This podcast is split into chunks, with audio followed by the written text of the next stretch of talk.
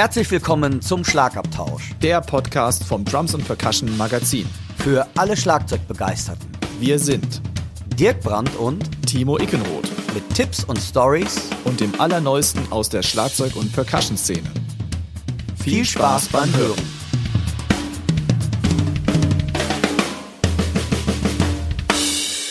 Der heutige Podcast wird euch mit freundlicher Unterstützung vom Music Store Professional aus Köln präsentiert.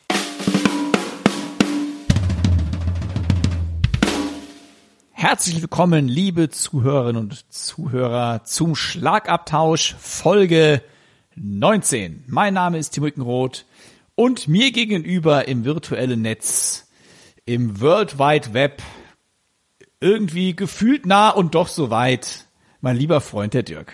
Nabend Dirk. Alter, das war jetzt ganz schön poetisch. Alter Schwede und das aus Montabaur, aus dem Westerwald. Ich bin beeindruckt. Meine lieben Zuhörer, hier spricht der Dirk Brandt. Ich freue mich, euch heute wieder begrüßen zu dürfen mit dem Timo. Und ähm, ja, jetzt bin ich ja so geplättet. Also heute bin ich etwas verpixelt, hat der Timo gesagt. Nachdem letzte Woche oder vor 14 Tagen der Timo etwas pixelig war, habe ich das Gefühl, der sieht heute Nee, das ist der Bart, der hat getäuscht. Das ist der, der hat auf dem Kopf keiner, das war's. Das ist der, vergesst das einfach. Timo, dann mach doch mal. Was erwartet uns heute? Jetzt hat er nämlich keine, jetzt, jetzt ist er nämlich ein bisschen geplättet. Ich wollte nur sagen, das war noch nicht mal halb so poetisch wie meins. Also, da können wir noch dran arbeiten.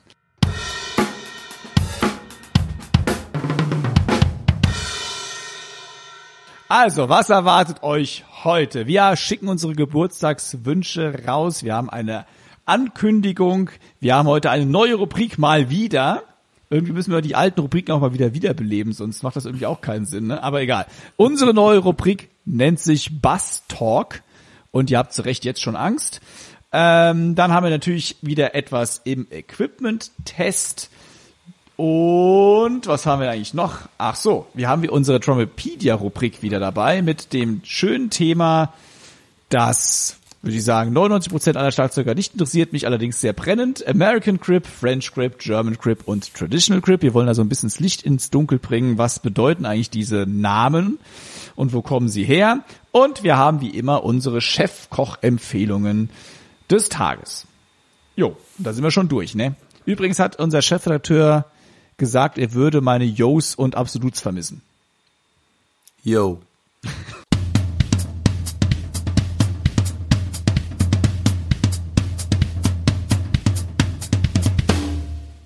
Hör mal, Timo, bevor du jetzt irgendwie reinstartest, ich war ja doch ein wenig, ja, echt geplättet, denn meine lieben Zuhörerinnen und Zuhörer, der Timo hat auf Instagram ein Video gepostet. Und da muss ich das sagen, Chapeau, der Timo ist im Hula Hoop aufgetreten, hatte einen Jogging-Zwirn an dabei und hat, was ich habe, weil ich habe es erst nicht, äh, ich habe es erst nicht laut gehört, äh, bis ich dann gecheckt habe, weil mein Daumen da drauf war. Der hat sogar noch ein Practice Pad dabei gehabt. So ist es. Und der hat getrommelt, der hat also gehula hoopt ich weiß gar nicht, oder ob wir jetzt gerade schon wieder ein neues Wort empfunden haben, geurlaubt und hat dabei American Drummer Wilcoxon Solo Nummer 1 gespielt. Timo, ich war schon, also das sah sehr interessant aus und ähm, ja, das, äh, da war ich doch schwer vom beeindruckt, muss ich ja, ich wollte auch dich so ein bisschen in Zugzwang bringen. Ne? Also ja, Liebe, da ist halt das Problem, Timo, ich habe gar keinen Hula-Hoop. Ah. Da müsste mir erst jemand einen Hula-Hoop an meine Adresse liefern. Liebe Hörerinnen und Hörer, wenn ihr die Adresse vom Dirk braucht, ihr könnt mich gerne anschreiben. Ich ge gebe die jetzt äh, natürlich Note der Hand, weil wir müssen ja DSGVO und so, müssen wir schon ein bisschen drauf achten. Ne? Aber ich hätte da so eine Adresse vom Dirk, wo der Hula Hoop Ring garantiert ankommen Nein, würde. die hast du nicht. Die also und wenn Außerdem, ihr dann einen Ring schickt, dann bitte in Dirks Lieblingsfarben. Das ist Pink, Lila, Glitzer. Genau. Wehe. ähm, also, erstmal dafür muss ich noch mehr abnehmen. So, bevor Deswegen ich macht man ja Hula Hoop. Ja, ja. Das ist gut für den Bauch, für den, gut für den Hüftumfang. Da kriegt man eine Wespentaille, ehrlich. Ich arbeite an meiner Wespentaille. Alter, der nächste Sommer kann kommen bei dir. Ich Ja, merke das meine Bikini-Figur steht. Übrigens hatte ich keinen Joggingzirn an, sondern es war meine Straßenklamotte. Ich muss mich dafür nicht extra in Joggingklamotten reinschwingen. Ich kann in, äh, ich mache dir in allen möglichen Klamotten Hula Hoop. Also willst du sagen, dass du quasi in Jogginghose auf die Straße gehst? Nein, denn da halte ich es ja, wie da seinerzeit Karl Lagerfeld gesagt hat, wer Jogginghosen trägt, hat die Kontrolle über sein Leben verloren. Aber ähm, nein, da bin ich zu alt für. Ich meine, die, die Kids machen das heute alle. Das ist ja auch keine Jogginghose, das nennt man ja jetzt Jogger oder so ähnlich, glaube ich, ne? Jogger, okay. Das sind ja keine Ja, Jogginghosen auch mehr, das sind irgendwie, die nennen sich jetzt anders. Genauso wie Leggings ja jetzt auch Jackins heißen oder ich habe da, ich bin da Echt? nicht so, bin da nicht so firm drin, ehrlich gesagt. Nee, ich auch nicht. Ich trage auch selten Leggings. Übrigens, wenn ihr dem Dirk eine Leggings schicken wollt, nein, Ich hatte so eine Adresse. Nein, nein, nein, nein, nein. No, no, no, no, no. Ja. Also, aber was ich auch noch sagen muss zu dem Video, man, wir, wir mühen uns ja echt ab, wir drehen Videos und üben dafür wie Sau und keine Ahnung, ne? Und welche Videos kriegen die meisten Klicks?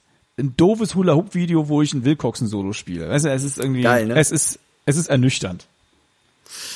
Ja, das ist aber, äh, ja, Timo, Sex sells, ne?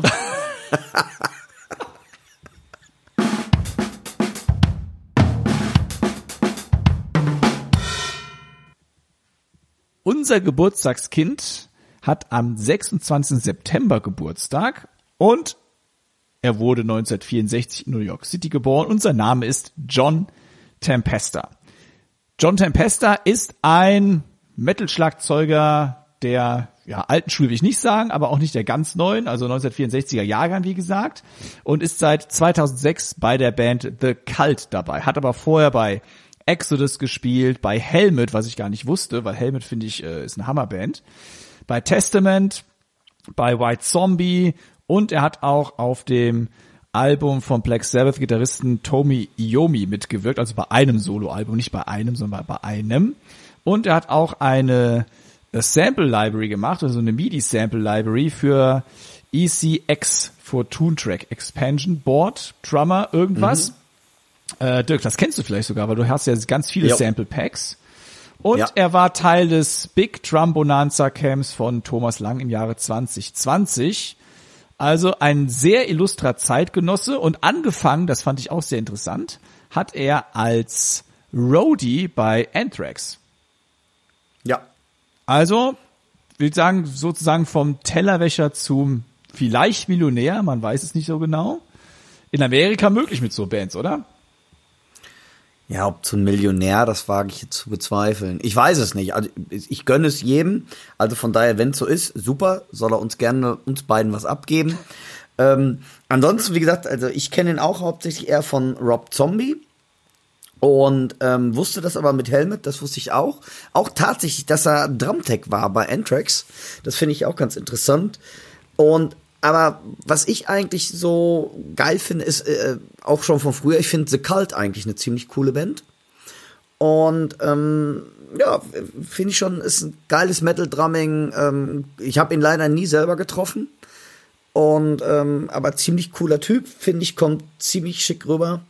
Und wer ihn nicht kennt, sollte unbedingt mal die, ja, auf YouTube ihn einfach mal ein bisschen stalken, weil es schon cooles Metal Drumming und wie du auch gesagt hast, gerade Helmet ist schon eine ziemlich tricky Sache. Ja, bei Cult zum Beispiel bin ich gar nicht so bewandert, aber Helmet und Testament, das waren mal so Bands, die ich tatsächlich mal gehört habe, mag mag's nicht mehr meinen. Da hatte ich auch noch lange Haare. Also ich hatte mal Haare, das schon mal als Vorabinfo und sie waren lang. Aber das ist eine Info, die Das war bestimmt, aber das war bestimmt sehr lange schon her. So müsstest du mich noch gekannt haben. Na, ich kenne ich, nein, nein, ich kenne dich noch mit langen Haaren. Ne? Ja. ja, ja, absolut. Ja, ja. Irgendwann sind sie ausgefallen. Na gut, egal. Also, Happy Birthday, John Tempesta. Er hat noch volles Haar. Auch noch in einem deutlichen, fortgeschrittenen, älterem Alter als meine Wenigkeit. Es sei dir auch das gegönnt, auch wenn du Millionär bist. Ähm, auch Kontonummern kann ich gerne weitergeben. Ich nehme gerne private Nachrichten an.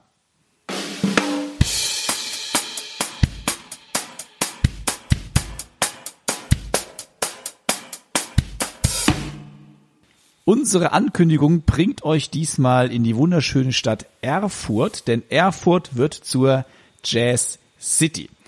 Jazz in the City ist eine Konzertreihe, wo jetzt demnächst am 7. Oktober niemand Geringeres, und das sage ich jetzt, weil ich ihn halt verehre und die ein oder anderen werden ihn wahrscheinlich nicht kennen, die Trompeter-Ikone Wynton Marsalis dort nach Oh ja. Erfurt kommt. Wynton Marsalis ist einer der Jazz-Trompeter seiner Generation, der aber eben nicht nur im Jazz ultra bewandert war oder ist, ist, ne, ist ja natürlich aktuell, ist, sondern auch äh, in der klassischen Musik. Und soweit ich weiß, ist er mittlerweile der Vorsteher des Lincoln Centers of, äh, wie heißt es denn? Jazz Lincoln, nee, Jazz at Lincoln Center Orchestra, irgendwie sowas. Auf jeden Fall kommt er auch mit dieser Formation nach Erfurt. Also am 7. Oktober. Wer noch nichts vorhat, sehr, sehr sehenswert. Kann man echt nur empfehlen. Und der Drummer, der mit dabei sein wird, sehr wahrscheinlich zumindest, ist Obed Calware. Den kennt man hierzulande nicht so wirklich. Ich habe ihn auch ergoogeln müssen und muss sagen, es ist genau mein Ding. Also es ist diese, diese neue Jazz-Generation, äh, sehr, also kann ultra groovy spielen, aber Ja. auch gleichzeitig dann diesen, diesen vertrackten Jazz mit äh, ungerade hier und was weiß ich nicht alles. Also la Chris Daddy Dave. Da hau ich mal einen Ja. anderen Namen raus. Wer Chris Daddy Dave nicht kennt, auch den müsst ihr euch ergoogeln. Der kann nämlich auch alles. Also super spannend und wenn ich in der Nähe von Erfurt wäre, ich würde mir auf jeden Fall ein Ticket ziehen. Und auch noch für uns Drama interessant, auch in Erfurt im Jazz City ist nämlich Wolfgang Hafner mit seiner Band. Und am 12. November findet dieses Konzert statt. Wolfgang Hafner ist der deutsche Vorzeige-Jazz-Trommler par excellence, oder? Ja. Und dafür gibt's auch noch Tickets, die kann man natürlich käuflich erwerben. Und ich würde sagen, ja, ruhig mal für ein bisschen Jazz nach Thüringen reisen. Es lohnt sich auf alle Fälle.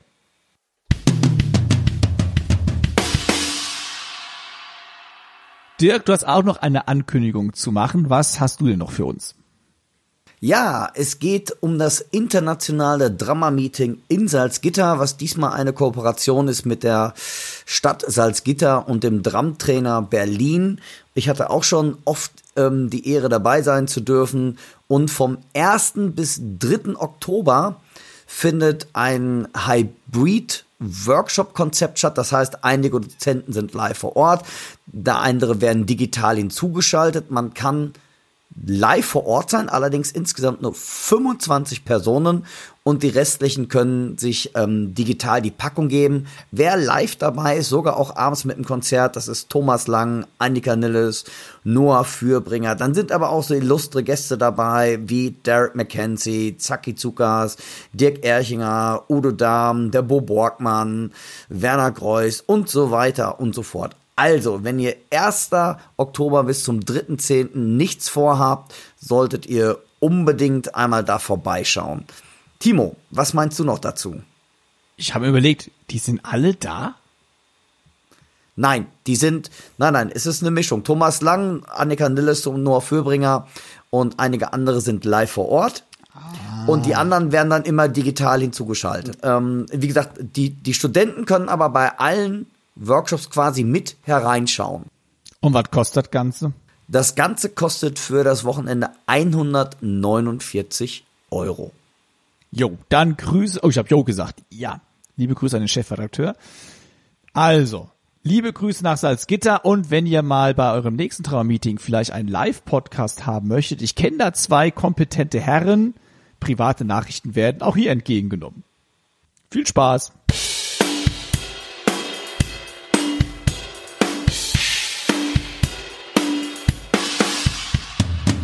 Wir kommen zu unserer neuen Rubrik, dem Bass Talk. Das heißt jetzt nicht, dass Dirk und ich einfach nur tiefer sprechen werden oder jetzt eine Bassarie zum Besten geben, sondern der Dirk hat sich einen Bassisten geschnappt, nämlich den Lars Lehmann, und hat den mal so ein bisschen ausgequetscht diesbezüglich, was er so von Schlagzeugern allgemein hält, mag er die, mag er die nicht, was würde er mit Schlagzeugern anstellen und so weiter und so fort. Und da hat er ein interessantes Interview geführt. Dirk, erzähl mal ein bisschen mehr über den Laden. Ja, Lars Lehmann hatte ich selber schon die Ehre, öfters mitzuspielen und der Lars Lehmann ist ein sehr, sehr umtriebiger Bassist. Er ist auch Bassdozent natürlich so ist er zum Beispiel die Popakademie Baden-Württemberg in Mannheim ist er mit dabei. Academy of Contemporary Music, das ist das ACM in London, war er. Die Hochschule für Musik, Theater, Medien in Hannover ist er dabei. Und so war er zum Beispiel auch bei den international renommierten Warwick Basecamp dabei,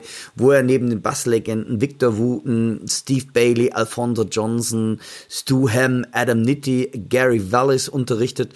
Also ist sehr, sehr bewandert, also auch im Unterrichten. Und mit Slap Attack, äh, Lars ist auch Buchautor, hat er eines der bedeutendsten Lehrbücher zur Slap-Technik auf dem E-Bass geschrieben, ist auch so eine, ja, wie soll man sagen, so eine Bass-Bible. Und neben seinen musikalischen Tätigkeiten ist er von 1996 bis 2015 Chefredakteur des Fachmagazins Bassprofessor gewesen und ist seit 2015 der Leiter der Bassredaktion des deutschsprachigen Online-Magazins Bonedo. Der Lars, wo hat er erstmal für gearbeitet und mit wem hat er gespielt? Und das ist schon eine riesige Liste. Und wir blenden nachher unbedingt seine Webseite nochmal ein in der Linkliste unseres Podcasts. Und dort könnt ihr auch so ein bisschen mehr über ihn erfahren noch und auf seiner Web Webseite mal ein bisschen rumstöbern. Aber so hat er zum Beispiel viele Musicals gespielt, wie Little Shop of Horrors, äh, Der Mann von La Mancha, The Full Monty. Musikalisch war Lars unter anderem unterwegs mit UFO, Konstantin Wecker, Simon Phillips, Eloy, Culture Pearls, Jimmy Keegan von Spock's Bird, äh, Clyde Stubblefield durfte er mitspielen. Finde ich auch schon. Yo, Ossi Pfeiffer natürlich, den ich auch sehr toll kenne und schätze. Dann hat er mitgespielt mit dem NDR Symphonieorchester, mit dem tschechischen ähm, Symphonic Orchestra. Dirk, also ihr merkt schon. Ich ja. glaube, du sagst besser, mit wem er nicht gespielt hat. Dann sind wir schneller fertig. Ja, ich glaube, du hast recht. Ihr seht schon, ähm, das ist ähm, eine Riesenliste. Warum haben wir überhaupt uns zu diesem Bass Talk entschlossen? Der Bassmann sollte eigentlich der beste Freund des Trommlers sein, ne, Timo? Ja. Ja. Und ähm, ich finde, jeder Bassmann hört ja auf ganz bestimmte Sachen. Und da haben wir uns beide einfach mal gedacht, Mensch, ich glaube, man müsste jetzt mal gucken, was möchte denn eigentlich ein Bassmann von uns haben? Oder worauf steht er, worauf hört er beim Schlagzeuger? Wie denkt ein Bassmann eigentlich über uns Trommler? Und wie gesagt, der Lars hat ja, wie gesagt, von Uli Jon Roth über Sidney Youngland und Randy Hansen, Bill Champlin, mit wem er alle gespielt hat. Und da habe ich gedacht, komm, äh, ich frage den Lars mal, worauf hörst du eigentlich bei einem Schlagzeuger? Und das Interview, das hören wir uns jetzt einfach mal an. Hallo Lars, erst einmal vielen, vielen Dank, dass du uns Trommlern Rede und Antwort stehst, wie es denn so in der Beziehung zwischen Trommlern und Bassisten aussieht. Jetzt haben wir ja eben schon, als wir dich so ein bisschen vorgestellt haben, darüber erzählt oder auch gehört, dass du ein sehr umtriebiger Bassist bist und in ganz, ganz vielen Projekten tätig bist. Von Jazz über Metal und was weiß Gott ich nicht noch alles. Ähm, jetzt haben wir uns überlegt, wir wollen jetzt einfach mal dir ein paar Fragen stellen, was du denn so von Trommlern hältst, was du von ihnen erwartest und was du dir von einem Trommler wünschst. So, jetzt hast du dir den Bass ausgesucht und ich denk mal, da gibt's ja auch ganz, ganz viele Geschichten drüber. Warum spielst du eigentlich Bass, mein Lieber? Die meisten spielen ja Gitarre und ich weiß, die blöden Witze kennt man ja nur zu häufig darüber. Aber was fasziniert dich am Bassspielen? Warum ist es der Bass geworden? Ja, lieber Dirk, erstmal vielen Dank dafür, dass ich hier äh, dabei sein darf. Ich freue mich sehr über die Einladung. Finde es ganz, ganz toll, was ihr hier macht. Ähm, dass ich Bass spiele, hat total praktische Gründe und geht zurück in meine Schulzeit. Ähm, ich hatte halt so ein paar Kumpels, mit denen ich äh, eigentlich sowieso jeden Tag abgehangen habe und die spielten beide in der Schul-Big Band, die es damals bei uns gab. Der eine war Gitarrist, der andere war Trompeter. Und die traten irgendwann an mich heran und sagten eben, ähm, dass in dieser Schul-Big Band ein Bassist benötigt würde. Und ähm, da habe ich einfach kurzerhand zum Bass gegriffen. Das äh, kam so ganz äh, natürlich, weil ich einfach weiter mit denen abhängen wollte und ähm, ja, bin dann tatsächlich dabei geblieben. Also habe dann Unterricht genommen, ganz schnell, im Grunde so einen Crashkurs, um erstmal so die wichtigsten Sachen draufzuziehen und ähm, habe später auch studiert. Und wie das dann so ist, irgendwann ähm, wurden die Kreise äh, dann immer so ein bisschen weitergesteckt. Ne? Also dann kam mal der erste Studiojob oder äh, auch mal eine Anfrage von, von einer anderen Band und dann noch einer anderen Band. Und dann wurde man so rumgereicht. Und so ist das im Grunde gekommen. Und ich bin heute nach all den Jahren immer noch fröhlich dabei. Also das ist das Tolle, das äh, Bassspielen gleichzeitig äh, mein Beruf, aber eben auch mein allergrößtes Hobby ist. Ich habe überhaupt kein Problem damit, äh, die Kiste einfach auch äh, mit in Urlaub zu nehmen oder so und äh, da Stunde um Stunde, wenn es die Zeit erlaubt, ich habe ja auch Familie, die dann auch was von mir haben will, äh, einfach auch äh, ja noch weiter zu üben und da einfach auch zu sehen, dass man immer noch weiterkommen kann, ne? egal was für ein alter Sack man mittlerweile ist. Ich habe es ja eben schon ein klein bisschen angedeutet. Ähm, was erwartest du von einem Schlagzeuger und was muss ein Schlagzeuger für dich unbedingt mitbringen? Also ich finde es toll, wenn ein Schlagzeuger in der Lage ist, auf musikalische Feinheiten seiner Mitmusiker zu reagieren. Also wenn ich zum Beispiel als Bassist mal groovmäßig was anderes anbiete als am Abend zuvor, dass dann eben nicht so mit Scheuklappen das Ding durchgeknüppelt wird von A bis Z, wie man es halt immer macht, äh, sondern dass eben entsprechend darauf reagiert wird. Das zeugt für mich von ja, sagen wir mal, musikalischem Weitblick, Headroom, wenn du so willst. Äh, das ist das eine. Und zum anderen schätze ich einfach Trommler, die ähm, ja sowas wie so ein heimlicher MD auch sind. Also wo du einfach einen Song spielst und dann äh, kommt ein neuer Part und du merkst einfach zwei Takte vorher schon, okay, da geht jetzt die Hi-Hat auf, ganz langsam und sie geht weiter auf und weiter auf und da kommt jetzt der Break und okay, wir sind in der Bridge oder sind im Refrain. Sowas finde ich toll. Ähm, ich sage dazu immer das Durchschaffnern. also wenn so ein Trommler in der Lage ist, ähm, so eine Band einfach auf so eine Art und Weise ähm, richtig durch so einen Song zu führen. Das zeichnet für mich einen Schlagzeuger von hoher Qualität aus. Und nicht zuletzt ist es auch so, ähm, das merkt man dann, finde ich, immer erst, wenn man so ein bisschen älter wird. Da wird das Menschliche auch äh, immer so ein bisschen wichtiger. Ähm, ich habe heutzutage keine Lust mehr, mich mit Spinnern rumzuschlagen ich finde es toll, wenn ich mit Leuten auf einer Wellenlänge bin, wenn man über dieselben Sachen lachen kann, äh, wenn man sich äh, Dinge erzählen kann. Das finde ich viel, viel schöner als so ein reines Arbeitsverhältnis. Äh, denn man muss ja damit rechnen, dass man unter Umständen ein paar Stunden sich in so einem neuen Sitzerbus nebeneinander die Ärsche platt sitzt oder zwölf Stunden im Flieger sitzt oder so. Da weiß ich es sehr zu schätzen, wenn es da einfach menschlich auch passt. Wenn du mit einem Drummer zusammenspielst, worauf hörst du da bei ihm? Ist es mehr die Bassdrum, nach der du dich richtest? Die Hi-Hat oder gar die Snare Drum? Worauf achtest du? Worauf stützt sich dein Feeling? Das ist eine sehr interessante Frage. Die ganze Welt redet ja davon, dass der Bassist immer schön auf die Bassdrum achten muss und ähm, das ist natürlich äh, auch so, aber also ich persönlich achte in erster Linie auf die Snare. Äh, meine Studenten können das mittlerweile schon singen, weil ich das äh, eigentlich bei jeder Gelegenheit betone. Ich sage dazu immer, die Snare ist so ein bisschen wie so ein Leuchtturm im, in der stürmischen See. Also dieses du, du pa, pa, pa, pa, das, also diese zwei und die vier, äh, das ist für mich so die wichtigste Information. Also wenn man das wirklich so als, als Backbeat äh, nimmt, ähm, hat man eigentlich, finde ich, so die beste Orientierungshilfe. Natürlich ist die Bassdrum auch wichtig, natürlich ist auch die Hi-Hat wichtig, äh, die ja in der Regel so die, ja, die, die Mikrotime klar macht. Ähm, man kann das letzten Endes nicht wirklich getrennt voneinander äh, betrachten. Das ist schon so ein Gesamtbild, ähm, auf das man da auch achtet. Aber diese zwei und die vier ist für mich einfach enorm wichtig und ist für mich eigentlich immer das Maß aller Dinge. Deswegen schätze ich auch Trommler, die einfach eine kräftige zwei und vier spielen, die einfach sehr konstant äh, da sind, damit ich äh, diesen Leuchtturm einfach sehe ne, in der See. Jetzt die Frage aller Fragen. Wie definierst du Groove eigentlich? Und ab wann groovt es bei dir eigentlich? Oder ab wann groovt ein Drama bei dir?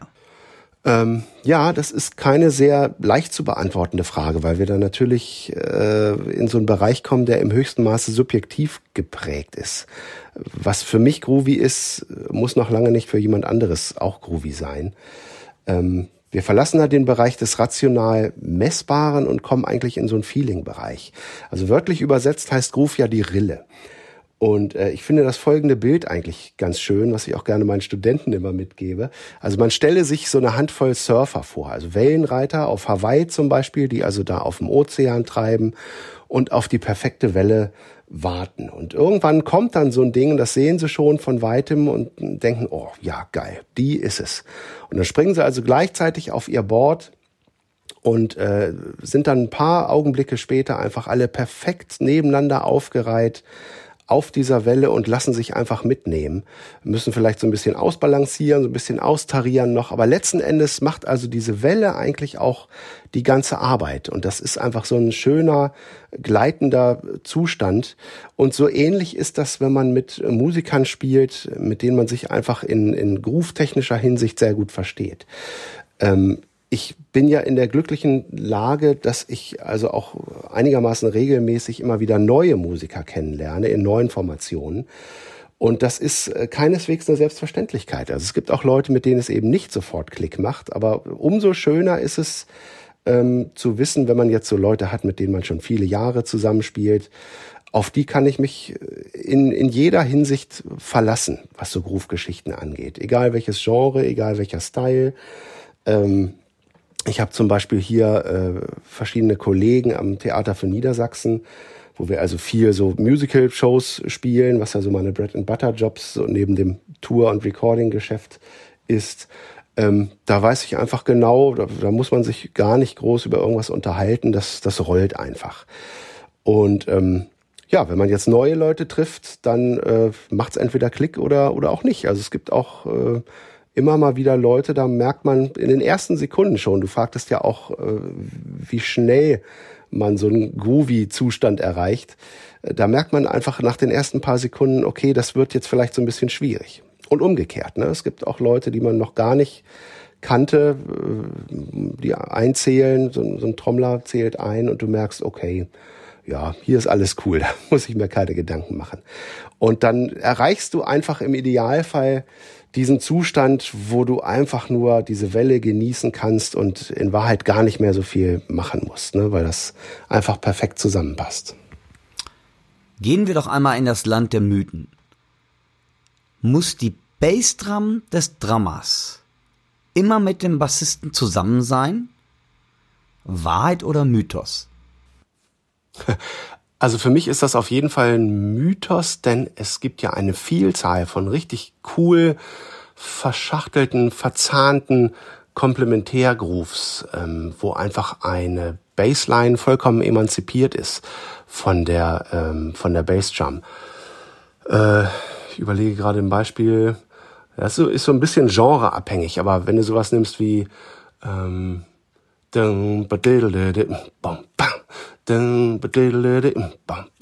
na, das ist ein gutes Beispiel für eine Bassline, die was vollkommen anderes macht als die, als die Bassdrum. Insofern Mythos.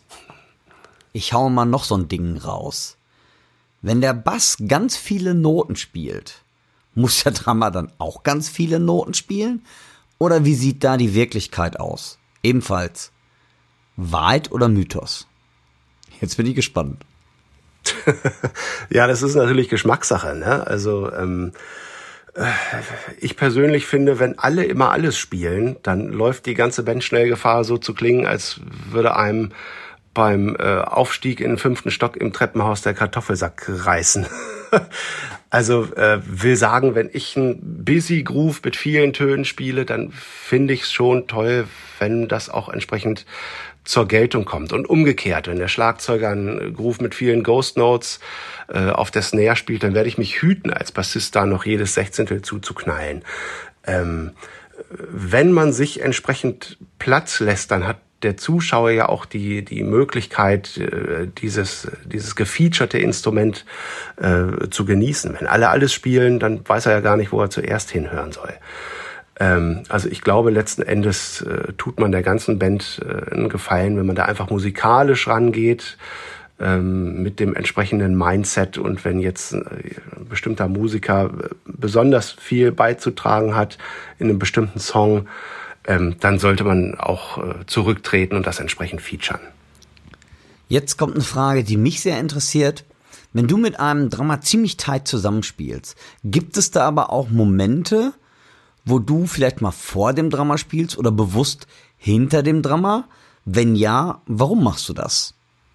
Ja, absolut. Ich bin ja so ein natürlicher Laid-Back-Spieler, aber es kann eben schon mal passieren, dass ich eben äh, mich noch so ein bisschen mehr ganz bewusst zurücklehne und, und hinter den Drama klemme, um einfach so eine totale Schwere zu erzeugen. Äh, und umgekehrt. Also wenn es jetzt so eine straighte, schnelle Achtelnummer gibt, so bildhaft gesprochen, so mit dem Messer zwischen den Zehen, dann kann es auch mal passieren, dass ich mich vor den Trommler klemme, um das Ganze so ein bisschen anzutreiben. Und es ist natürlich schön, wenn man dann einen Groove-Partner an seiner Seite hat, der das intuitiv äh, versteht und sich dann nicht blind äh, mitziehen lässt. Denn ansonsten kann es eben passieren, dass dieser Effekt, den ich dann äh, vorhabe oder im Sinn habe in dem Moment, dass der einfach verpufft. Äh, weil wir dann beide nach vorne spielen. Da wird's letzten Endes immer schneller. Ne? Da ist ja keinem mit geholfen. Lars, jetzt kommt die letzte Frage und eine sehr, sehr spannende Frage. Magst du Drumfilz oder findest du auch, der Drama kann die lieber sein lassen? Jetzt bin ich gespannt, was dabei rauskommt.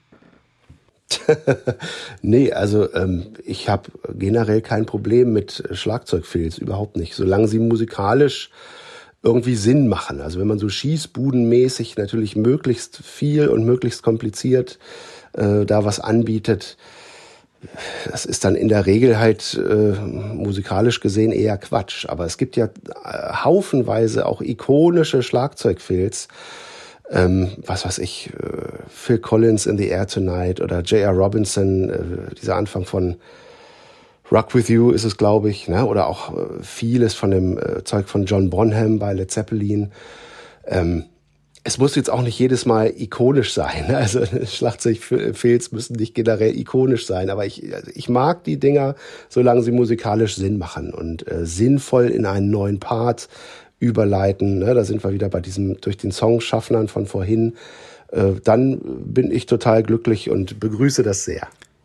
Ja, Mensch, Lars, das waren ja doch ganz, ganz viele tolle Einblicke in die Welt eines Bassisten und wie der Bassist so den Drummer sieht. Ähm, ich denke mal, da gibt es viele Sachen zum Überlegen, zum Nachdenken und ich denke mal für unsere Zuhörer auch einfach mal eine ganz, ganz interessante Sache, wie denn eigentlich der beste Kumpel des Drummers, der Bassist nämlich, man sieht ihn manchmal kaum und man hört ihn auch gar nicht manchmal immer so richtig, aber wenn er nicht da ist, dann fällt einem auf einmal auf, mein Gott, da fehlt aber das ganze Fundament unten drunter, durch das die Musik eigentlich mitlebt. Also vielen, vielen Dank für deinen tollen Einblick in die Welt des Bassisten und des Dramas. Danke dir mal lieber. Äh, ja, das hat totalen Spaß gemacht. Also ähm, freue mich tierisch äh, über die Einladung. Ähm, ich wünsche euch ganz, ganz viel Erfolg für die, für die Zukunft. Äh, ich finde generell alles toll, was äh, Musiker zusammenbringt und die Community stärkt. Und da seid ihr ja auf jeden Fall ähm, ganz vorne mit dabei. Also gerade so in diesen schwierigen Zeiten der Pandemie ist es doch äh, einfach eine tolle Sache, weil wir doch ja ähm, alle eine ziemliche Talsohle durchschritten haben und es auch noch tun. Hoffen wir mal, dass es äh, weiter bergauf geht. Ich drücke euch auf jeden Fall alle Daumen für euer Format für die Zukunft. Tschüss. Ein tolles Interview von dir, Dirk. Und es ist ja leider so, wie ich es befürchtet hatte. Der Bassmann will etwas anderes, als der Schlagzeuger denkt, dass er was möchte. Ja, jein. Also, was waren ja eher so bei den, bei den Fragen? Wie gesagt, das war ja erst so ein bisschen so wie definiert eher Groove. Das fand ich ja sehr, sehr interessant. Und natürlich auch, was ich eigentlich im, am interessantesten fand, und ich bin ja auch mal gespannt, du hast demnächst jemanden im Interview. Und was ich eigentlich so beim Lars sehr interessant fand, worauf hörst du eigentlich bei dem Trommler? Und da war ich sehr, also hörst du auf die Hi-Hat mehr, hörst du mehr auf die Bassdrum oder auf die Snare? Und ich hätte als letztes erwartet die Snare. Aber hast du auch da die Erfahrung gemacht, dass die meisten Leute, wenn du live spielst, die Snare immer extremst laut? Jein, also im Metal bei den Jungs ist es oft die Hi-Hat.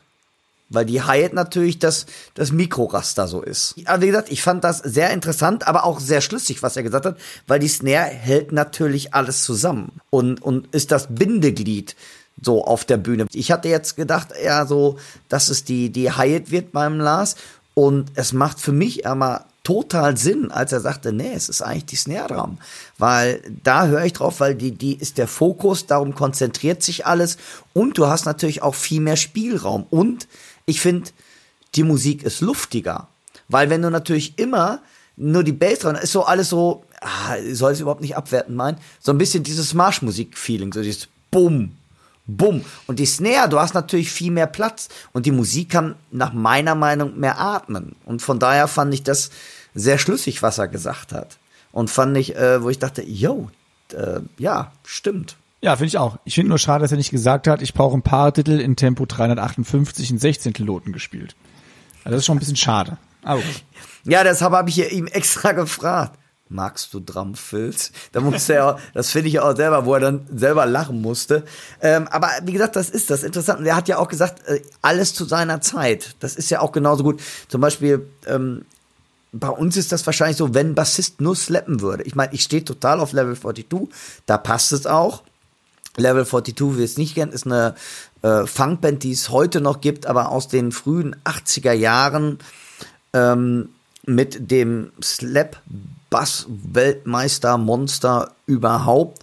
Und jetzt komme ich gerade nicht auf den Namen. Wie heißt der jetzt nochmal? Marking, ja klar. Natürlich. Marking.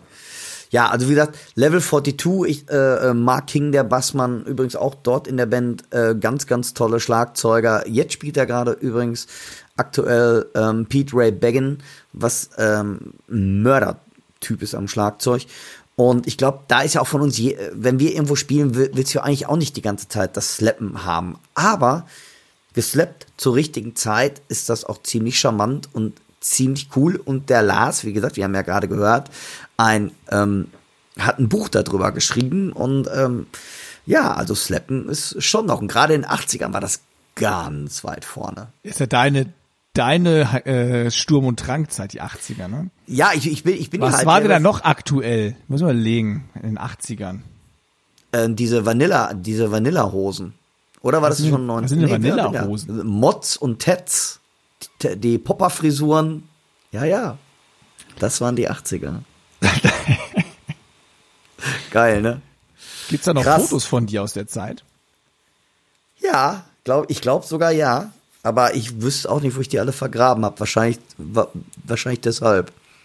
Ganz, ganz tief unten im Keller wahrscheinlich. Ja, also wie gesagt, aber kommen wir mal zum Bassmann wieder zurück. Weil ich finde wirklich, der Bassmann ist des Dramas liebstes Kind. Und ähm, das, was ich ja auch schon so ein bisschen sagte, der Bassmann wird nicht unbedingt vom Publikum so sehr immer wahrgenommen. Also die Gitarristen stehen da ja, wallendes Haar und ähm, ne, weiß Gott wie, ja, bei dir geht das nicht mit dem wallenden Haar, aber.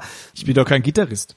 Ja, stimmt, deshalb Schlagzeuger. Und ähm, wie gesagt, und, und der Bassmann, der ist manchmal unscheinbarer und gerade auch mit seinen tiefen Tönen wird jetzt, um Gottes Willen, äh, wird vom Publikum vielleicht nicht immer so wahrgenommen. Und ich finde halt wirklich, wenn ein Bassmann nicht mehr spielt, dann habe ich das Gefühl, es bricht alles zusammen, weil der hält die Band zusammen, weil der liefert das Fundament und auf dem sich die Band stützen kann. Und von daher, wie gesagt, ich habe am Anfang noch gesagt, es gibt so viele Witze über Bassisten. Ähm, guck mal, die konnten sich zwei Seiten nicht leisten oder für sechs Seiten hat oder für sechs Seiten hat es dann nicht gereicht.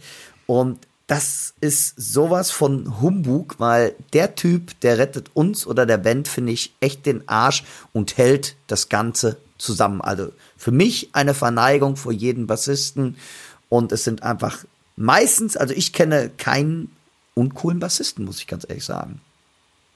Bei Gitarristen gibt's schon so einige, wo ich sage, na. Also, vielleicht nochmal ein Tipp an alle, wer eine Band hat oder im Orchesterspieler sonst irgendwo, unterhaltet euch, euch mal mit euren Mitmusikerinnen und Mitmusikern darüber, was sie eigentlich von euch möchten. Ja. Da kann man eine Menge bei lernen und vielen Dank an den Lars, dass er dir so, ja, Rede und Antwort gestanden hat mit auch sehr ehrlichen Antworten. Und diese Rubrik werden wir dann noch ein etwas fortführen in Zukunft. Und wir sollten alle unsere Schlüsse daraus ziehen. Sehr richtig. Und besonders für euch Schlagzeuger, Bandproben sind cool, aber probt doch wirklich mal mit dem Bassmann alleine, weil das kann echt Ohren und Augen öffnen. Okay, dank dir, Lars. Ihr hört nun eine kleine Werbebotschaft unseres heutigen Sponsors. Hallo liebe Zuhörer, hier ist der Music Store Professional aus Köln und wir freuen uns, diesen Podcast mit unterstützen zu dürfen. Auch wir aus der Drumabteilung sind immer bemüht, den Zeitgeist aus den neuesten Entwicklungen in Instrumenten wiederzufinden und folgen jedem Akzent aus dem Drum- und Percussion-Bereich. Mit dem E-Drum-Kit Fame Hybrid Pro, das in Zusammenarbeit mit den Profi-Drummern Simon Phillips und Marco Minnemann entwickelt wurde, sind wir mit am Puls der Zeit und hoffen, dass es so innovativ weitergeht. Viel Spaß weiterhin mit dem Drum Podcast, euer Music Store.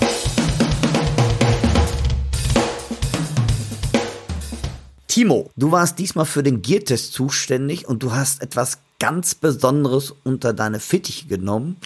Und ich bin sehr gespannt, was das ist und ähm, was du uns darüber jetzt gleich erzählen wirst. Ich weiß, es ist, es hat was mit einer Cajon zu tun. Richtig. Also ich als äh, der größte Cajon-Spieler, El Cajonero aller Zeiten, habe von der Firma Schlagwerk ihr niegelnagelneues CAP 200 Cajon-Pedal bekommen.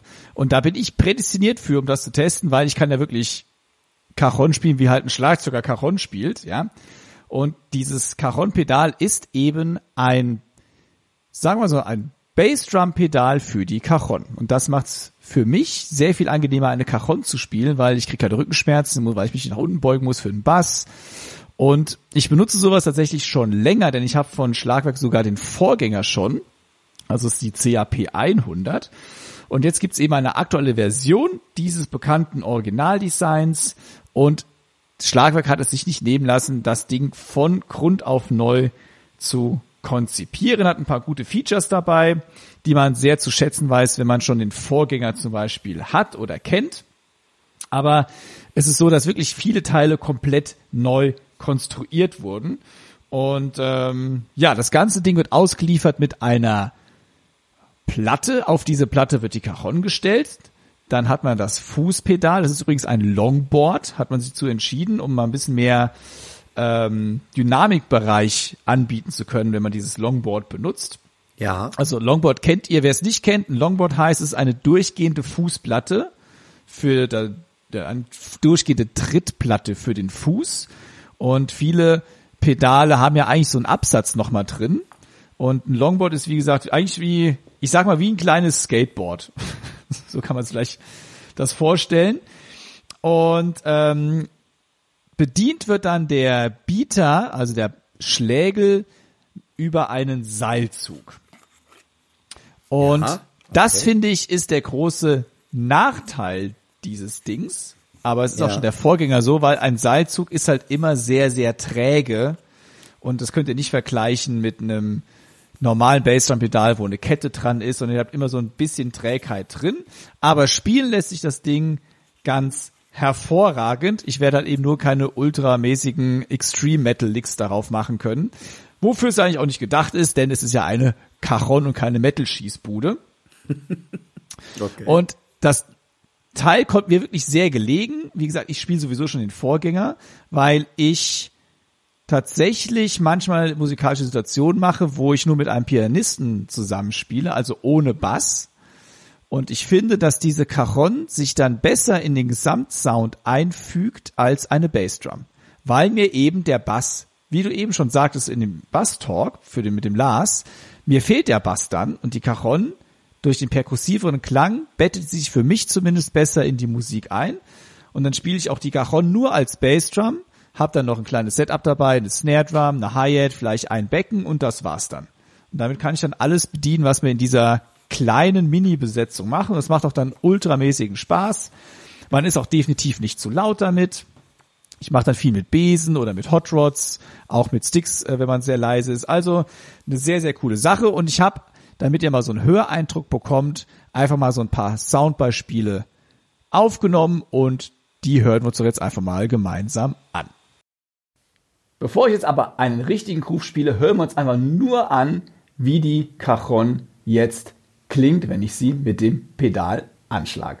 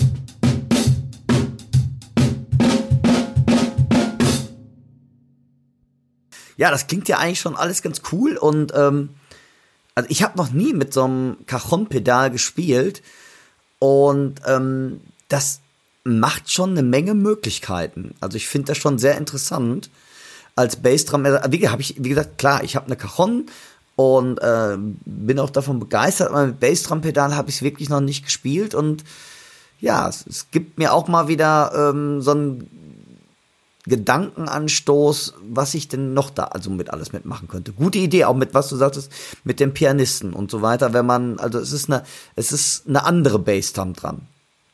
Ist ein cool. anderer, definitiv ein anderer Bassdrum-Sound.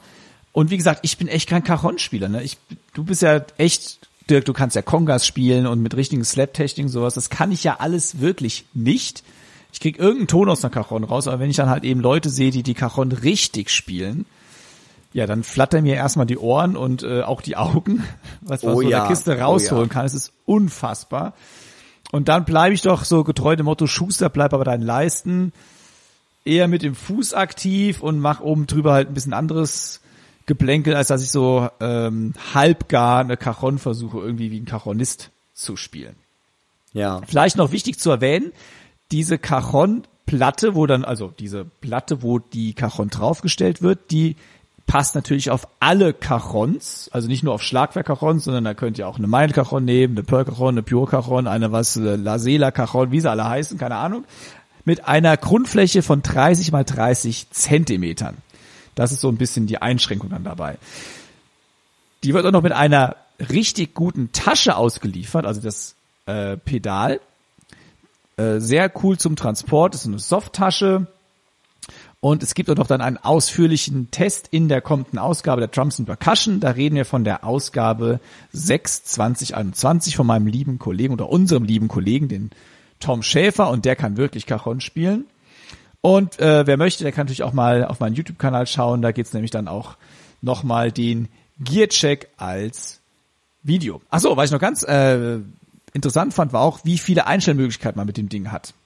Also man kann wirklich die Beater-Neigungswinkel verändern, die Höhe des Beaters, Wahnsinn, äh, ja. Spannungen, alles. Also alles, was man sich erträumt, geht damit. Coole Sache.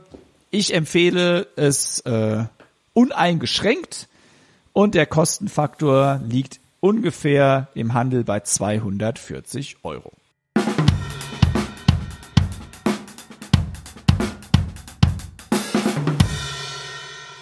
Heute beleben wir unsere Drummerpedia-Rubrik wieder und wir haben, also ich habe mir besser gesagt ein Thema ausgesucht, wo der Dirk sagte, da gab ich eigentlich so äh, nicht so richtig Lust drauf, weil ich mache sowieso so, wie ich will wo er auch absolut recht hat. Und zwar geht's ja, wie eingangs schon erwähnt, um verschiedene Crips und damit meine ich nicht den Crip im Kopf, also den Crip, sondern wie man einen Stock hält. Das wäre auch bei einigen mal ganz wichtig. Ja, bei uns voranschreiten Vor sozusagen. Voranschreiten wir, ja. Ähm, aber wir alle schmeißen mit Begriffen um uns wie Traditional Grip, American Grip, German Grip und French Grip. Richtig. Und da wollten wir einfach mal kurz ganz kurz nur darauf eingehen, was es ist. Und ich will eigentlich euch nur mitteilen, weil ich habe es recherchiert, weil ich mich das interessiert hat, wo die Begriffe eigentlich herkommen. Aber erstmal mal kurz erläutern, was es ist, oder? Oh, das ist eine interessante Sache. Okay, dann fangen wir mal an. Für mich eigentlich das einfachste zu erklären ist nach meiner Meinung der French Grip oder weil man, so kenne ich ihn auch, sagt man auch Timpani Grip dazu. Weil beim, ich habe früher auch Kesselpauken gespielt und habe eigentlich früher, da kommen wir gleich nochmal ganz kurz zu, Traditional gespielt und dann kam ich aber zu den Kesselpauken und dann sagte mir, nee, du musst die Paukenschlägel anders halten. Und dieser Grip heißt French Grip und French Grip bedeutet quasi, dass ich mit dem Daumen quasi, dass ich quasi auf meinen, auf meine beiden Daumen schauen kann. Das heißt, ich halte die Trommelstöcker oder Paukenschlägel so, dass mein Daumen, dass ich meinen Daumen, dass ich beide Daumen anschauen kann und dass ich locker mit den Fingern so spielen kann. Trommler, die so spielen, sind unter Umständen, äh, nicht unter Umständen, sind ähm, Simon Phillips, dann ähm, zum Beispiel ist es auch Terry Bozzio. Das sind für mich jetzt so ein bisschen so die bekanntesten, die wirklich auch French spielen. Marco Minnemann. Marco Minnemann auch sehr viel. So würde ich es halt erklären. Das heißt wirklich, der, ähm, man kann wirklich auf beide Daumen schauen und ähm, der Stock wird sehr viel mit dem Fingern kontrolliert und eignet sich sehr für, ja, wie heißt es, leichte Spielweise oder wird häufig von Jazz-Trommlern genommen, um einen bestimmten Sound zu erreichen oder sonst etwas. Timo, wie würdest du es ausdrücken? Ja, ich würde nur hinzufügen, ähm, dass man den Daumen oben auf dem Stick hat, man von Genau. oben auf seinen Daumen schaut. Genau, das, hab, das meinte ich damit. Genau. Ja, das ist der French Grip. Ne? Das ist der French Grip. Beim German Grip ist es so, dass man eigentlich auf seinen Handrücken schaut und dass die Handrücken und der Handballen eigentlich parallel zueinander sind. Das ist wirklich eine Parallel, also so, so hab, so hab ich es immer verstanden und so erkläre ich es auch, dass wirklich ähm, der äh, ähm, man schaut auf den Handrücken und der Handballen ist wirklich parallel in einer waagerechten zueinander. So würde ich es erklären. Ich würde einfach, also ich würde es fast noch simpler halten. Man schaut von oben auf seinen Handrücken und der Ja. Daumen ist wirklich akkurat an der Seite. Ja, okay, also wie gesagt, okay, das meinte ich halt. Ja, wird, ja. Ja. Gleiches Ding, nur in andere Worte gepackt. Genau, ja, das ist, das ist ja so, ich finde, das, das ist sehr, sehr schwierig. Und da möchte ich eigentlich auf eine Sache mal hinweisen. Ihr lieben Zuhörerinnen und Zuhörer, mein Kollege, der mir hier quasi virtuell digital gegenüber sitzt, der hat ein Unterrichtsvideo oder ein Lehrvideo so ein bisschen da, wo er ähm, gemacht und zwar auf seinem YouTube-Kanal, wo er genau auf diese Sachen eingeht, weil ich finde, wir können noch so viel reden. Ich glaube, manchmal ist es, wenn du es einmal siehst, weißt du eigentlich sofort, was gemeint ist. Und wenn ihr Lust habt, schaut doch mal bei Timo auf dem YouTube-Kanal vorbei und schaut euch sein Video an. Und das haben wir natürlich in der Linkliste verlinkt für euch, so dass ihr auch direkt dahin findet. Und dort seht ihr das Ganze auch noch mal in Wort, in Bild und in Ton. Boah, Hammer, oder? Die fünf Euro sind dir sicher. Sehr schön. Ja, ja.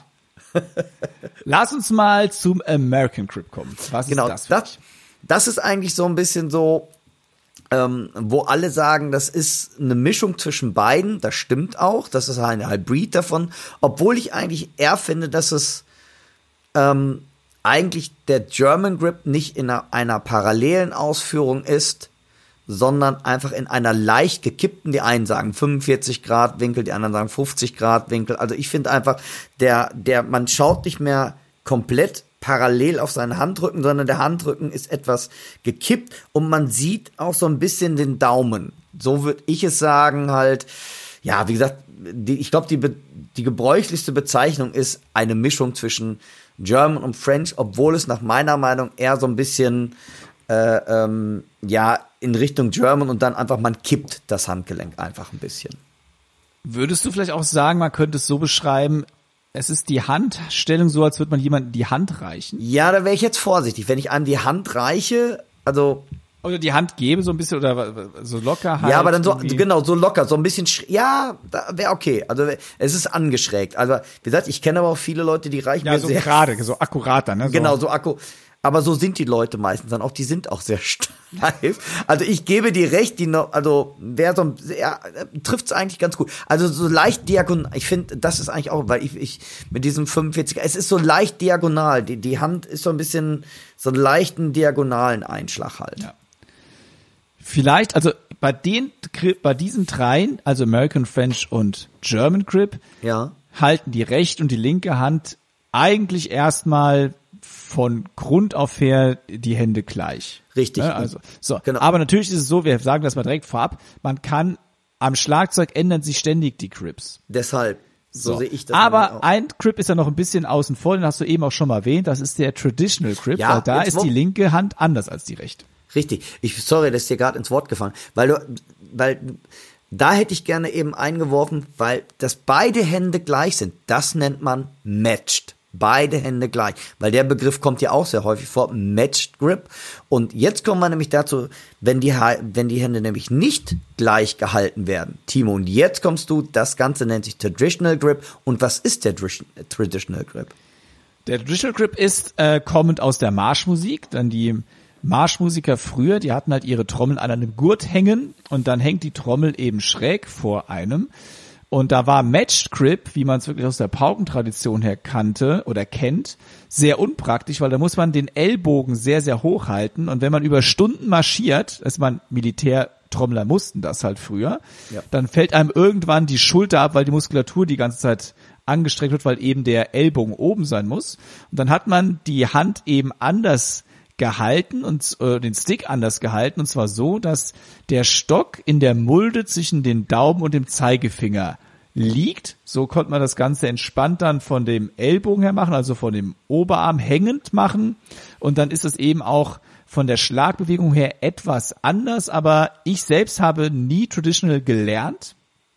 Ja, ich schon. Ich weiß halt, wo es herkommt, aber ähm, gelernt habe ich es nie wirklich. Aber Dirk, hast du noch was hinzuzufügen? Also die rechte Hand würde dann entweder German American oder French Grip gehalten werden, je nachdem. Aber die linke Hand hat eine ganz andere Position. Genau. Ähm, die, die linke Hand, ähm, wie du schon gerade sagst, hat eine ganz andere Position. Und ich habe tatsächlich, ich habe Traditional gelernt als kleiner Bub und habe selbst in Amerika immer noch ähm, Traditional gespielt und ähm, bin tatsächlich im Alter, dann ich glaube mit 21, 22, ähm, habe ich tatsächlich umgeschwenkt. Und, ähm, und ich finde nach wie vor, Traditional eignet sich unheimlich toll, wenn du kleine Press Rolls machen willst, den Stock ins Feld reinpresst oder leichte Noten spielen willst. Beim Backbeat fand ich es immer, dass man so ein bisschen zur Seite hängt, wenn du also mit Rimshot spielen willst, dass also die Schulter eigentlich stark belastet wird. Und ich fand, da ähm, meine Snare eigentlich relativ gerade stand früher und nicht wie bei vielen Traditional Schlagzeugern oder Jazz-Schlagzeugern, wie ihr sieht, die Snare auch angewinkelt ist. Das bekannteste Beispiel, glaube ich, Steve Smith, wo man wirklich sieht, dass die Snare so ein bisschen in einem schrägen Winkel, wie du eben schon gesagt hast, von der Marschmusik her, so ein bisschen so geneigt ist. Aber meine war immer sehr gerade, ähm, dass ich, wenn ich so Snare-Drum-Solos gespielt habe, fand ich immer, dass meine rechte Hand und linke Hand nie so richtig schön zusammenpassten. Und dann kam irgendwann Joe Pocaro zu mir und er sagte, Alter, ähm, dann spiel doch einfach matched. Und dann habe ich das tatsächlich mal zwei, drei Wochen für mich ausprobiert und fand relativ schnell, dass die Wirbel und beide Hände, weil ich halt mich nur auf eine Hand konzentriert, aber also praktisch beide Hände hatten die gleiche Handhaltung, mich darauf konzentrieren musste, fand, dass mein Sound an der Snare sich extrem verbessert hat. Ich bezeichne mich überhaupt nicht als Snare Drummer, ich bin ein Set Drummer und werde das auch immer bleiben. Ich finde das unheimlich spannend. Ich finde halt, wenn Klaus Hessler hier so ein Snare Drum Solo raushaut oder Jörg Bach, den ich auch kenne, oder einige, ähm, zum Beispiel Wolfgang Basler, also diese ganzen Snare Drum Helden, Robert Brenner irgendwie, dann fällt mir leider immer die Kinnlade runter und wird das auch können, aber ich sehe mich auch wirklich als Drumset-Spieler und da ist auch ein Unterschied, finde ich, ob du ein Marching Drummer bist oder ein Drumset-Spieler. Das sagen auch viele. Und ähm, ja, aber wie gesagt, ich finde die Technik dahinter faszinierend und wenn ihr Probleme habt, also wie gesagt, man darf auch ruhig einfach, ich weiß nicht, Timo, vielleicht siehst du das aus, man darf auch ruhig mal rumprobieren, weil es ist wirklich, je nachdem wie du hältst, es ist wirklich ein anderer Sound, finde ich. Ah, mit dem Sound bin ich vorsichtig, muss ich ehrlich sagen. Ich glaube, es ist ein anderes Feeling. Und dadurch Nee, ändert sich der Sound vielleicht. Nee, Aber also hast du wirklich einen anderen Sound, nur weil du einen Stick anders hältst? Ja, könnte man sagen. Ja. Äh, kann ich Also- verstehen, wenn der Stick fester gehalten wird. Also wenn du mehr Grip hast am Stick selbst. Wobei man ja sagt, dass der Traditional Grip eigentlich der lockerste ist, weil er von oben kein Gewicht auf den Stick hat. Mhm. Aber äh, das gleiche behaupte ich, kann ich auch äh, in einem Matched Grip hallo, dass du, erreichen. hallo, dass du das nicht kannst, das ist völlig klar. Aber ich finde schon, es ist, wenn ich tradi- zum Beispiel, ich kann Besen nicht Match spielen. Besen kann ich echt nur äh, Traditional spielen. Und ich habe ja wirklich bei, äh, ähm, bei Jeff Hamilton war ich mal im Unterricht, bei Joe Morello sogar damals durfte ich eine Masterclass besuchen. Und äh, bei so einigen Ed Thickpen habe ich gesehen, den ich sehr verehre. Und ähm, ich kann tatsächlich Besen nicht toll, also eine Samba sieht wieder anders aus, aber wenn ich Jazz-Patterns spiele oder eine Ballade, also eine Ballade mit Match Grip klingt bei mir einfach Katastrophe. Und Traditional sieht's ganz, da kriege ich wirklich die Wischbewegung viel, aber weil ich das auch echt vielleicht lange geübt habe. Und ich finde auch so, ähm, also ich, ich glaube, man kann mit beiden fantastisch klingen. Also ich glaube, das ist wirklich auch eine subjektive Sache, wo ich einfach finde, das klingt jetzt so und so ein bisschen leichter. Es ist totaler Quatsch zu sagen, du kannst nur Jazz spielen, äh, indem du Traditional spielst. Das ist totaler Quatsch. Nimm zum Beispiel Bill Stewart, den ich als Trommler sehr verehre, spielt auch Match Grip und äh, finde ich klingt traumhaft damit. Ähm, ich ich glaube, du hast schon gesagt, ist eine Feeling-Sache, aber ich habe auch so ein bisschen das Gefühl, äh, ähm, vom Sound her, das heißt zum Beispiel eine Rocknummer fühle ich mich einfach wohler, wenn ich die Traditional spiele. Das heißt aber nicht, guck Winnie an, der Traditional, der das Ding da runtermetert. Äh, ähm, also ich glaube, eine, subjekt, eine sehr subjektive Sache. Aber ich finde bei mir, ich rede jetzt nur von mir. Bei mir hörst du es, ob ich Traditional spiele oder matched. Ganz bestimmt. Das, das hörst du bei mir auch, bei mir rumpelt's Traditional-mäßig. Genau. nee, also beim Jazz nicht, aber bei mir rumpelt's halt, wenn ich, wenn ich äh, Wilcox oder so spiele. Weil dann äh, ist die linke Hand echt ganz anders vom Sound her. Klar, muss man jetzt üben. Aber was soll ich noch alle üben, Alter? Das hört ja, Ja, nie auf. Ich war da auch irgendwann die Phase, wo ich dachte, ey, ich will so gern, ich ganz ehrlich, ich finde Traditional, da kann man sich auch drüber streiten, aber ich finde Traditional sieht einfach stylisch aus. Es sieht super cool aus. Und ich hatte natürlich auch dann die Phase, wo ich dachte, ey, du musst jetzt Traditional machen. Und dann habe Ja. ich relativ schnell gemerkt, scheiße, das musst du ja auch üben. Und ich müsste mich komplett umschulen müssen und alle Bewegungsläufe neu lernen. Ich gesagt, nee, ja. es muss jetzt auch anders gehen, ohne Traditional. Ja, hast du völlig recht. So, Timo, jetzt bin ich aber gespannt. Du hast das recherchiert. Jetzt wollen wir mal ein bisschen die, den Kreis wieder schließen. Du hast das ja recherchiert, so ein bisschen, wo was herkommt und warum und wieso und weshalb. Und da bin ich doch jetzt sehr gespannt drauf. Ich stelle mal die Gegenfrage, wo denkst du denn, wo es herkommt? Wo kommen die Namen her? Also traditional können wir uns drauf einigen, würde ich schon mal sagen, ist ganz klar, das heißt traditionell, weil es die traditionelle Haltung der Marschmusiker Genau. ist. Seit jeher. So. Aber die anderen Begriffe, American, German und French Grip, was hat damit auf sich? Also ich glaube ganz einfach, was sich in der Klassik vom Paukenspielen und Snare-Spielen durchgesetzt hat. Und da ist halt French Grip, kenne ich ja wirklich vom Pauken. Von daher glaube ich einfach, dass man die Paukentechnik auf die Snare Drum übertragen hat und damit halt gut klargekommen ist. Also von daher glaube ich, daher kommt French nach meiner Meinung. German ist ebenfalls aus der deutschen Klassik, um auf der Snare Drum oder auch am, ja, das weiß ich halt nicht, da muss, ja, da muss ich jetzt ein bisschen passen, da, ähm, vielleicht ist das jetzt auch Quatsch, was ich, aber wo ich halt schon glaube, es ist äh, so ein bisschen, ja, durch die Klassik gekommen halt. Aber jetzt wirst du mich wahrscheinlich als Besseren belehren. Nee, überhaupt nicht, weil es ist wirklich nicht klar. Ha, das ist ja das Lustige Okay, daran. hey, ich dachte, ich erzähle den größten Mist Also, hier jetzt. du hast auf jeden Fall 100 Punkte für die French Grip Geschichte. ja, das habe ich mir gedacht. Also French ja, Grip ist zu, ist nachgewiesen, dass das wirklich, es kommt von der Pauke, Ja. obwohl, und das ist das Interessante, es eigentlich keine Literatur gibt, wo das explizit erwähnt wird in der Paukenliteratur. Cool, krass, okay. Es gibt ja. drei große Traditionen in der Paukengeschichte, wo es also so große Schulen, das ist einmal die Dresdner, die Wiener und die äh, Berliner Paukenschule. Und die Dresdner Haltung entspricht am ehesten dem German Grip und die Berliner Haltung entspricht am ehesten dem French Grip. Und die Wiener Haltung wiederum unterscheidet sich nur minimal von der Dresdner Haltung. Das Ganze ist nämlich bedingt durch ein anderes Schlägelmaterial.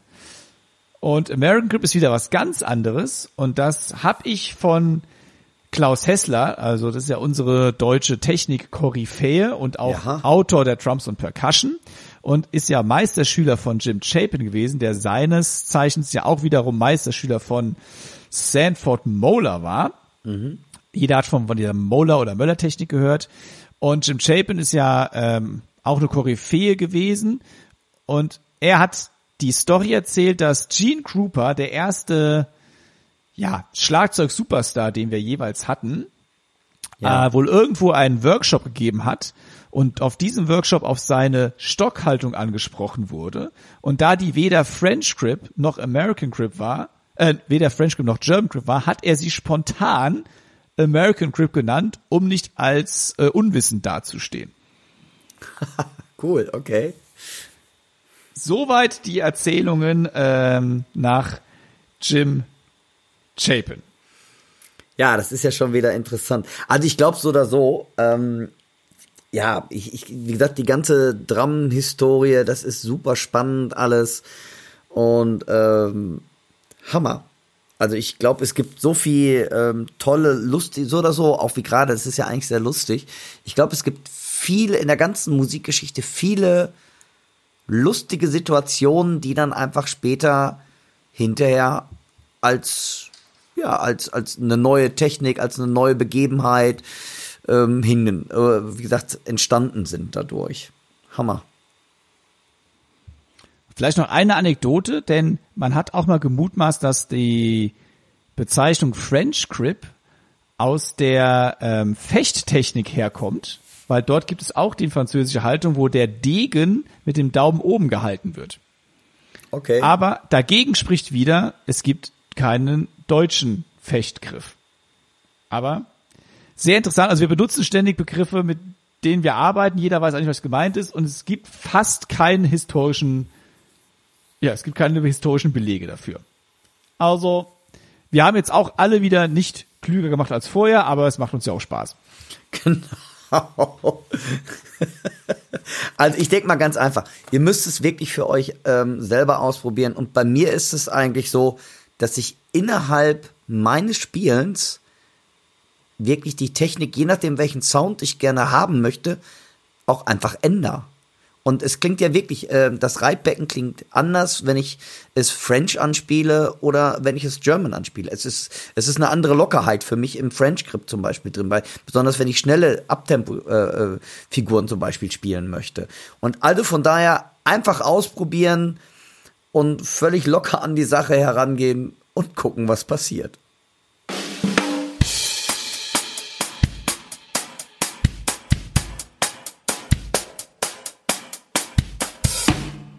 Mensch, Timo, wir sind schon bald wieder am Ende. Jetzt kommt eigentlich unsere berühmte, nicht eigentlich, jetzt kommt unsere berühmte Empfehlung der Woche. Was hast du denn dir diesmal rausgesucht?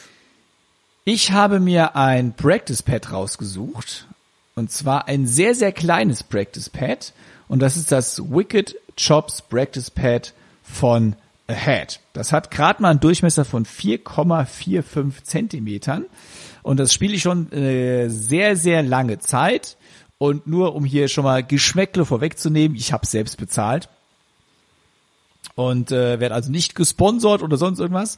Habe mir das angeschafft, weil ich das super cool fand, weil ich mal gelesen hatte, dass früher die Jazz-Schlagzeuger auf ihre Trommeln äh, Centstücke geklebt haben, um immer die Mitte der Trommel zu treffen um den optimalen Ton daraus zu bekommen. Und dann habe ich gedacht, ja, dann kann es ja nicht schaden, auf einem sehr, sehr kleinen Pad zu üben, was dir nicht besonders viel ja, Fläche bietet, logischerweise.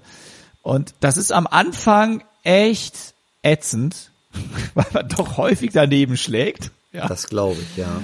Man gewöhnt sich dann irgendwann dran.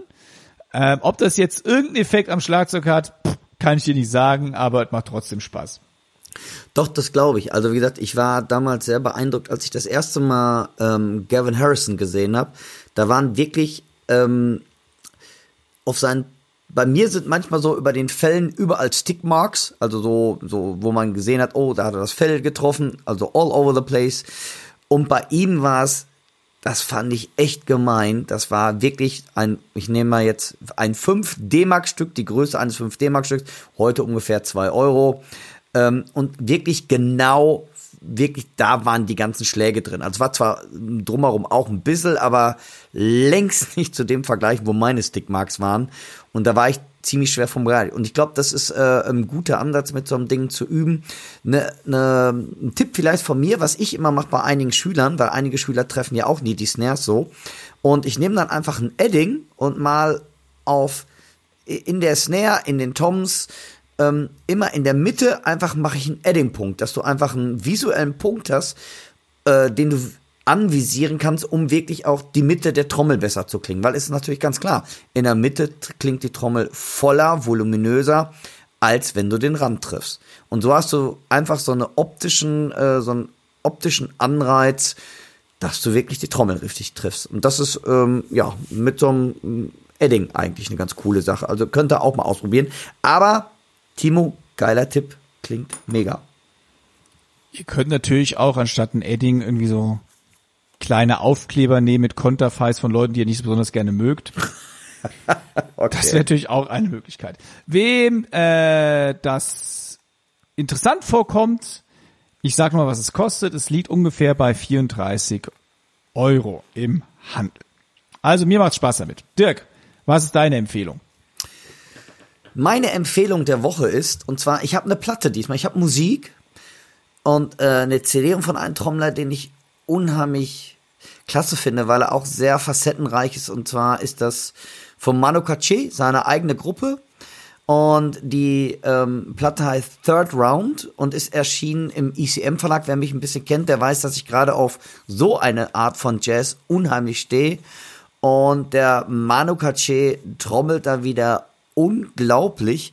Und Timo, du hast doch bestimmt im Archiv nachgeguckt, was es denn so in der Drums und Percussion über Manu Katché so zu lesen ist. Für all unsere Zuhörerinnen und Zuhörer, die der Begriff oder der Trommler Manu Katché gar nicht so geläufig ist, ihr solltet unbedingt euch mal mit diesem Trommler auseinandersetzen.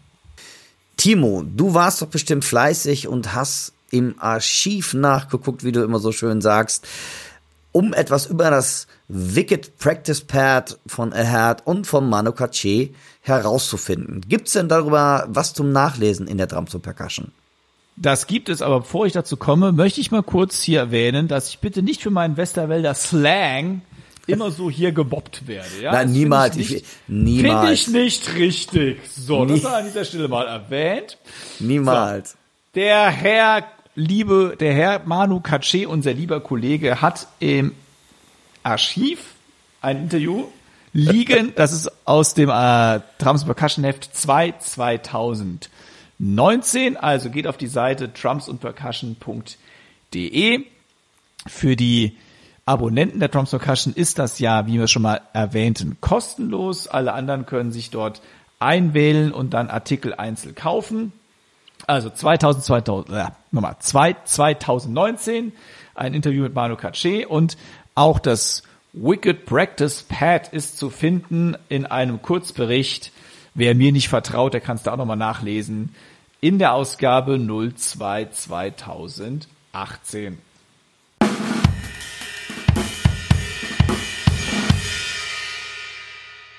Und das war sie. Noch nicht ganz, aber so gut wie die 19. Folge des Schlagabtauschs. Solltet ihr Fragen, Anregungen, Kritiken oder die Adresse vom Dirk für den Hula-Hoop-Reifen und für Bloß nicht. die äh, Jaggings brauchen, äh, denkt dran, seine Lieblingsfarbe ist pink, lila Glitzer, am besten noch mit Einhörnern drauf. Dann bitte an podcast at trumps und percussion.de. Podcast at und percussion.de. Das erreicht uns. Wir lesen das. Alles, was euch auf dem Herzen liegt, bitte dahin. Und dann bleibt mir nur Dankeschön zu sagen für euer treues Zuhören. Es ist uns immer ein Fest. Dirk, äh, mit mir, mit mir, mit dir ist es auch immer ein mir mit dir. Ist das richtig? mir mit dir, also dir sollte es auch ein Fest mit mir sein, aber es ist auf jeden Fall für mich ein Fest mit dir. So rum mache ich es jetzt einfach mal. Auch da, danke, dass du die Zeit immer hier dir nimmst. Du bist ja auch busy, wie sonst niemand im Business. Ja, das wäre ähm, schön. Ja, komm. Ist schon so, ne? Also vielen Dank, macht's gut. Ich sage schon mal Tschüss und das letzte Wort gehört heute dem Dirk. Ja, ihr Lieben. Von meiner Seite auch, passt auf euch auf. Und ähm, Timo, es ist mir wie immer ein Fest mit dir und freue mich jedes Mal darauf. Und ähm, wer weiß, was wir beide noch mal so machen damit mit dem Podcast. Da bin ich mal gespannt. Wir vielleicht bereisen wir noch mal die Lande damit. Wir schauen mal. Ihr lieben Zuhörer, bis in 14 Tagen. Lieber Timo, vielen Dank dir und bis in 14 Tagen. Tschüss.